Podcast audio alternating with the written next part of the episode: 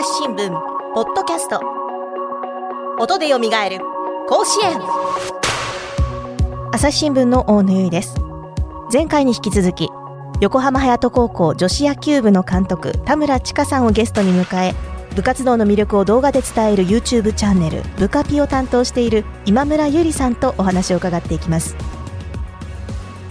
でまあ時代は後からついてきたって当時の記事に書いてあるんですけれどもそうなんですか？なんかあの ね大学に進学した年からその日本で最初のその女子公式野球メンバーの選考がスタートあして、ね。こう日本代表みたいなチームが作られていくと、で、まあ、その中でこう代表に選ばれていくことになるんですよね、はい。田村さんは。これってど在学中じゃなくて卒業後ですか？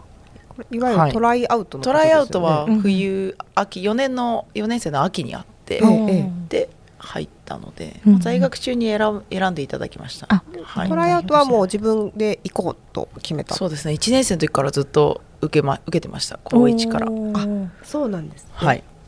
それはやっぱりプロの世界というか、はい。まあ、大きな大会で活躍したいという思いがあったんでしょうか？そうですね。やっぱりそこまで自分自身で、まあ、野球をやってきて力を試してみたいとか、うんうんうん。そういうステージに立ちたいっていう思いは強かったですね。あの当時のですね記事にあの田村には夢がある。それは女子野球の指導者になることだっていう一文があってですねえー、と思ってあの私あ当時からそのはい。女子野球の指導者にいつかなるぞというような思いはあったんでしょうか？うーんそうですね。もう体育大に行くイコール、まあ、教員になりたいなっていう思いは強くて、で、まあ、部活動でとかそんなイメージまでは持ってなかったんですけど、うん。うーんこう女子が野球のできる環境は作りたいなとは思ってました。うーんやっぱりそれはご自身がそのそれまで歩まれていたところがまあ女子が野球ができる環境が全然ほとんどなかったっていうのは大きかったんですか？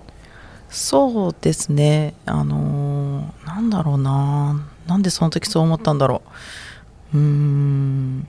でも今思うと結局小学校まではいるんですよね。いたんですよ多分。ちょっと仲間が。あ一緒にその、はい。混じってやってる女で子が。高校の時も一つ学年下の子が入ろうとしてくれたんです。うんうんうんうん女の子が。なんですけど、はい。結局入らなかったんですよね、うん。っていうことはやっぱり続ける場所っていうものがあればこの子は野球をやり続けたんじゃないかって思うと、うん。なんかか悲しいというかもったいないというか、うん。それはこっちの勝手な価値観かもしれないんですけど、であれば、まあ、別に女子が野球やることは悪いことでも何でもないので、はい、なんか一つあのー高校に上がる時もバスケットを実はやりたかったって言ってたじゃないですか。なんかあのすごいちょっと皮肉屋さんな感じかもしれないんですけど、はい。ここまで聞いているとはい、あのいつ野球を自分から好きになったのかっていうそこはこうあのなんかこうちょっと思い出して多分その中小学校中学校ってやっぱり、はい、お父さんの影響が多分大きくてこうでバスケット行こうと思ったけどやっぱ野球みたいな。で高校も そんな感じで、うん。まあ、野球みたいな感じなんですけどね。結構受け身なかイメージがあったのでそうですね、受け身ですね、それがこう、うん。その女子野球のその指導者になるとか思ったりやっぱりこうこの女野球を続けたい女子の土台を作りたいっていうようにこうポジティブな前向きなにシフトしたのってどんなことがあったんですかね？ねそうですね。うーん。まあでも野球が嫌いなわけではなくて、まあもちろんね、好きであったことはまあ変わりないんですけど、うん。単純にそれを続けられる場所がないかなって自分で決めつけてただけなのかなと思います。なるほど。そうやって探っていってくれる人がいたから道は開けてったんですけど、うんうんうん。自分から開こうとしなかったんでしょうね、それはお父さんがやっぱりそうですね。その目黒の試合に出させてやれというような 目黒高校、うん。ええ。そうですよね。でうん大学も道作ってもらって、ええ。うんはい。まあ、でも、ね、当時のその女子野球っていうのがまだ世間一般的にもですよ女子が野球をしているっていうことが、まあ、あんまりメジャーじゃない時代じゃないですか、そうですね。そんな時にたった一人でこう道を切り開いていけるかって言ったらそりゃ大変なことだと思いますしね。はい。まあそのねでも環境がこうたまたまというか、まあ、ラッキーだったのかもしれませんけれども、まあ、できる環境が大学まで続いたということが、まあ、田村さんがこう、ね、女子野球あるいは野球をこう続けていくことができた一つの要因であるということなんですかね。そうですね。うん。はい。で、まあ、大学を卒業後あのネガの高校で体育教師になられて、まあ、横浜隼人の、えっと、先生になってからなんか野球部を創部する時のきっかけがソフトボールの授業だったというのを 記事で拝見したんですけれども覚えてらっしゃいますか、はい。もうそれは忘れないですね、うん遊んでました。遊んでた放課後に。はいはい。ちょっとどんな経緯があったのか教えてください、えーっと本当にこれも縁というか、うん。タイミングなんですけど、うん。その私が授業を持ってた学年がうん700人ぐらいいた学年だったんですよね、うん。今うちマモスは校ですね。うん。そうですね。多くても600とかうんうん。550ぐらいなんですけど、うん。今各学年。その年だけなんか740とか。学年で700ってすごいですね。すごいですね、はい。何クラスぐらいあったんですか？いや今600いくつで20クラスあるんで、うん。いくつあったかな23とかあったんですかね。23し ちょっと想像を絶する数ですけれども、はいでうちもともと男子校なんですよね、横浜隼人高校って。なので女子がこうし,うん、まあ、しっかりやるって言ったらおかしいですけど入る部活があんまりこうなくて、ああなるほど、はい、でなんかこう部活に入ってないフラフラしてる暇な子たちが多かったんですよ。いわゆる帰宅部的な。はいそうです。はい。まあね直球で言うと帰宅部。帰宅部。でもまあはい。その子たちもね、まあ、学校に残って遊んでいたと、そうあの遊んでたっていうかやることがなくて、で私が体育でソフトボールを教えてた時に、まあ、うん。野球をやってるっていうことを言ったんでしょうね私が。うんうんうん。そしたらじゃあ放課後キャッチボールしようってなったんですよ。うんうんうんうん。生徒たちから。はい。野球未経験者未経験者ですね、まあ年近いですからね。まだ23とか24の時だった。あーそうです大卒で、はい。なるほどなるほど。ちょっと上のお姉さんっていうそうです5存在歳でぐらいしか離れてないので、うんうんきっと体育の授業が楽しかったんでしょうねそうトボールの授業が。もうちょっとやりたいって思ったのかそうですなじゃあいいよ投げ方教えてあげるからおいでっつって、うんうんうん。それがなんか23人だったのが、うん。なんか日に日に増えていくんですよ、すごい。暇人たちが よっぽど楽しいキャッチボールだったんに見えたんですでしょうね、うん。いやーあの子たちがすごかったんでしょうね。なんか、うん。延々キャッチボールしてるんですよ。い2時間でも。ええなんか未経験者が？はい。ちょっと試合こと試合っぽいことやろうよとかじゃなくてはい。キャッチボールだまあけ、場所がなかったっていうのはあるんですけど、うんうん。私がその時中学生の野球部もちょっとお手伝いしてたんで中学生の野球部の横とかで一緒にキャッチボールやってたんですけど、うんはい、それは最初はだから23人でみんな野球未経験者に、はい。とえ2時間。はい、もう延々こう投げながら喋りながら、あー。おしゃべりしながら。はい。まあ、そんな真剣になんか、うんあのね高校野球みたいに「イエーイ!」ってやってみたいな感じじゃなくてはい。わーいみたいな感じの遊びの延長線上で、まあ、おしゃべりしながら、まあ、なんか父と子のキャッチボールじゃないですけれども、まあそんな感じです、まあもうはい。友達同士の。最初は軟式だったんですか？軟式です軟式です、うんうんはい。ソフトではなくて軟式。そうですそうです。そはい。のソフトボールの授業あ授業はしてたんですけどうんうん。中学野球部も軟式野球部だったのであその軟式のボールで。はいその時にそのじゃあ生徒たちは楽しそうにやってたんだと思いますけれども、はい。なんか年どんだんだん増えていって大体何人ぐらいまで増えたんですか？16人。おー。15人とかなんかそれくらいだった気がします。チームができちゃう。が。北部部はい。うん。まあ多分日替わりで全員が常にいたわけじゃないです、うんうんうん。この日は誰がいる？ごちゃごちゃしてた口コミみたいな感じで口コミですすよね。まあそうですね。中学校の時にこう友達だったとかなんかこう、うん。うんいろんなんでつながりで、ボールしようよみたいなそんなはい感じですか、そうです。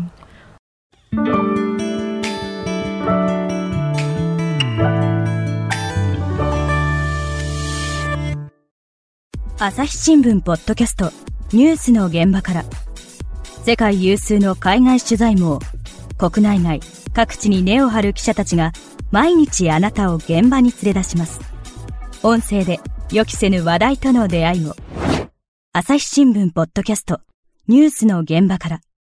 それで田村さんから声をかけて同好会みたいなのを作ったんですか？はいそうなりますね。うんうんうんなんかまあ高校生が大会やってるのも私も同じそのくくりの社会人の方の大会に出てたので、せっかくこんだけ集まったんだから試合出ようよって言ってうん。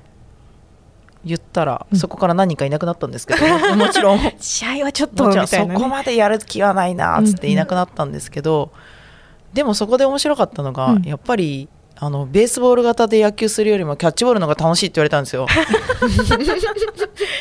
それはまたちょっと特徴的ですね。ぽ楽しかったですねキャッチボールがいいって言われて、うんうん。何なんだろうなって思ったんですけど、うんうん。もうチンプレーだらけのチームを。14人？10何人だったかな、うんうん。ちゃんと覚えてないから言えないんですけど、うんうんソフトボール経験者が3人からスタートしました。うんああとは全員未経験者なんですか、いろんな部活がいましたね。あもう掛け持ちみたいな形であじゃなくて中学の中学のその経験者、いろんなスポーツだったりスポーツじゃない子もいたりとか。演劇部とか。吹奏。吹奏楽もいたかな。はい。声出しうまそう。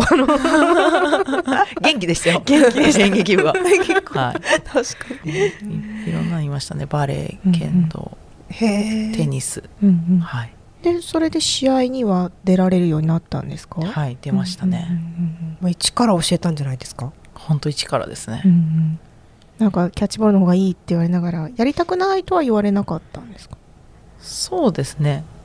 大変でしたけどなんかやってましたね。うんそれからずっと脈々と後輩たちが入ってきてそうです続ねいてきたという感じですはい。か、そんな感じです、だから最初は横浜隼人女子軟式野球部みたいな。そうですね。んなその中身は軟式野球部なんで、うんうんうん。はいでも女子だけのチームそうですってことです。よね、当然その、えー高校には男子の野球部っていうのはああります。うん。公式もうん。軟式もうん。ソフト部もうん。男子あるんで、だけではい、男子だけで3つあるんで、うん。グラウンド取り合いになりますね。はい、もう端を借りながら、端で。はい、やっぱりグラウンドは使わせてもらえなかったんですかね。そうですね。でもまあ配慮してくれてここ使っていいよっていう感じで譲ってくれたりとか、うん。うんうんあと近くにたまたま無料で使える横浜市のグラウンド横浜市っていうかまああの処分地の施設があったりとかしたので、うんうんうん。うんそこ行かせてもらったりとかして、うん。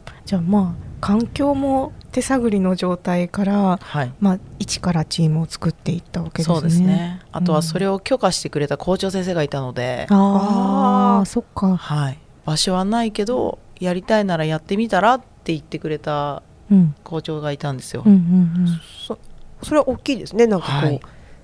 結構自由にやらせそうなんです。はい。なんかね普通だとこうなんだろうチームがもともとあって、うんまあ、そこに選手選手だったりとか、経験者を呼んできたりして、こうどんどんとチームが大きくなっていくみたいなイメージですけれども、横浜隼人の場合はもう生徒たちがキャッチボールやりたいから始めて、はい、まあ、たまたまそこに田村さんという存在があり、そうですね。まあ、たまたまこうちょっと練習なんとかできる環境があったという。はい、そんな感じです。うーん。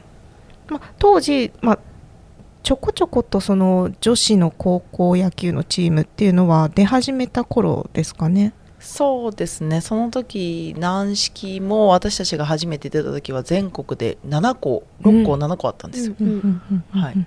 公式は公式の方が公式もでも同じぐらいかなうんって感じです。まだまだ少ないですね。少ないです、ううんちよりもしかしたら少なかった時期もあったのかもしれないです。ね5校とか、うん。そうそう練習試合とかどうなどうやってたんですか？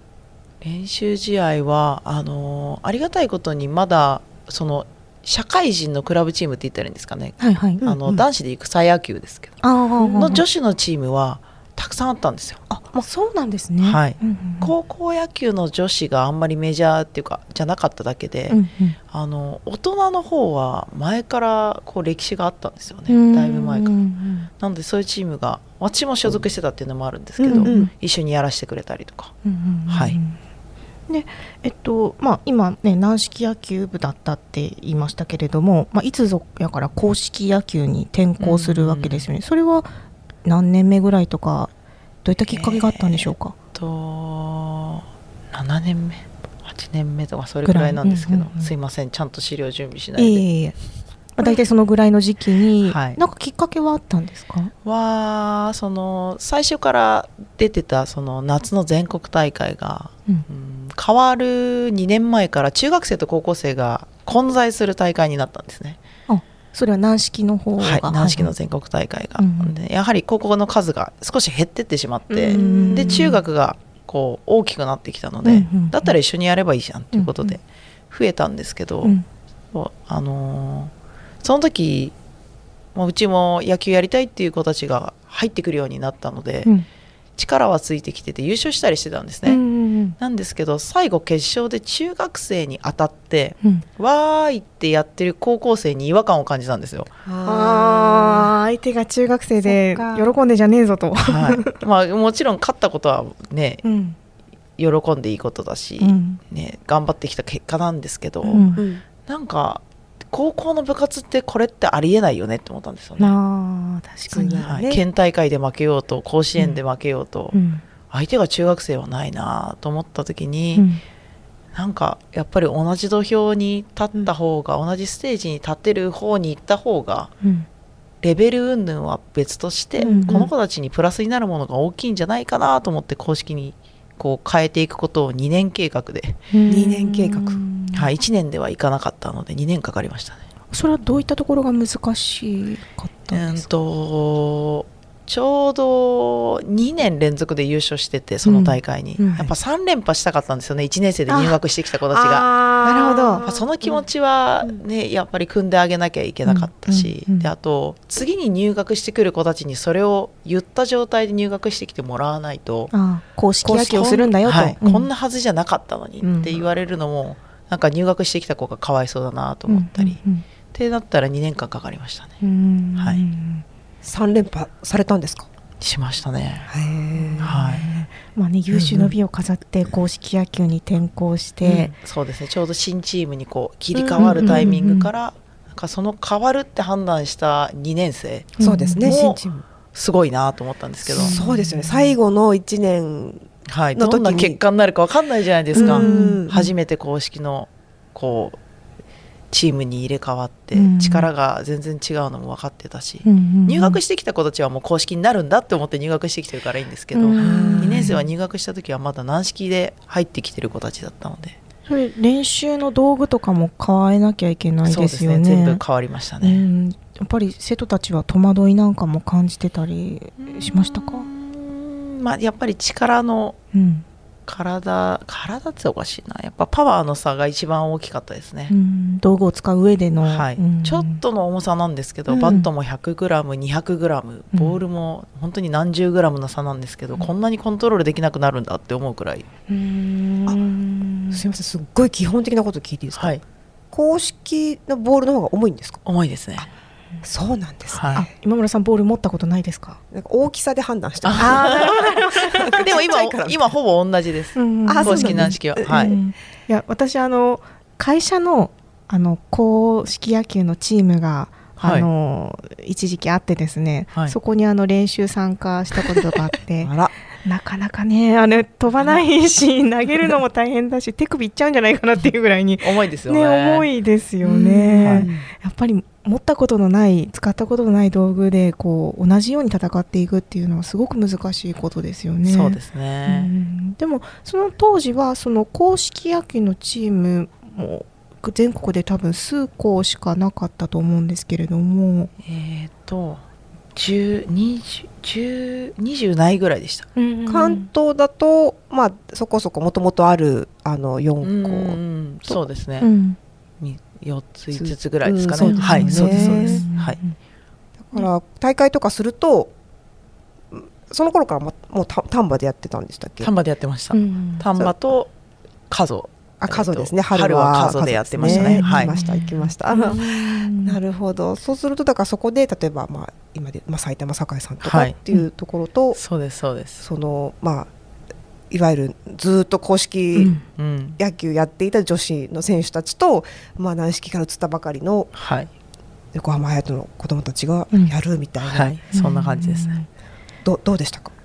うん思った以上に力の差がありました。同じ女の子同士でも、はい。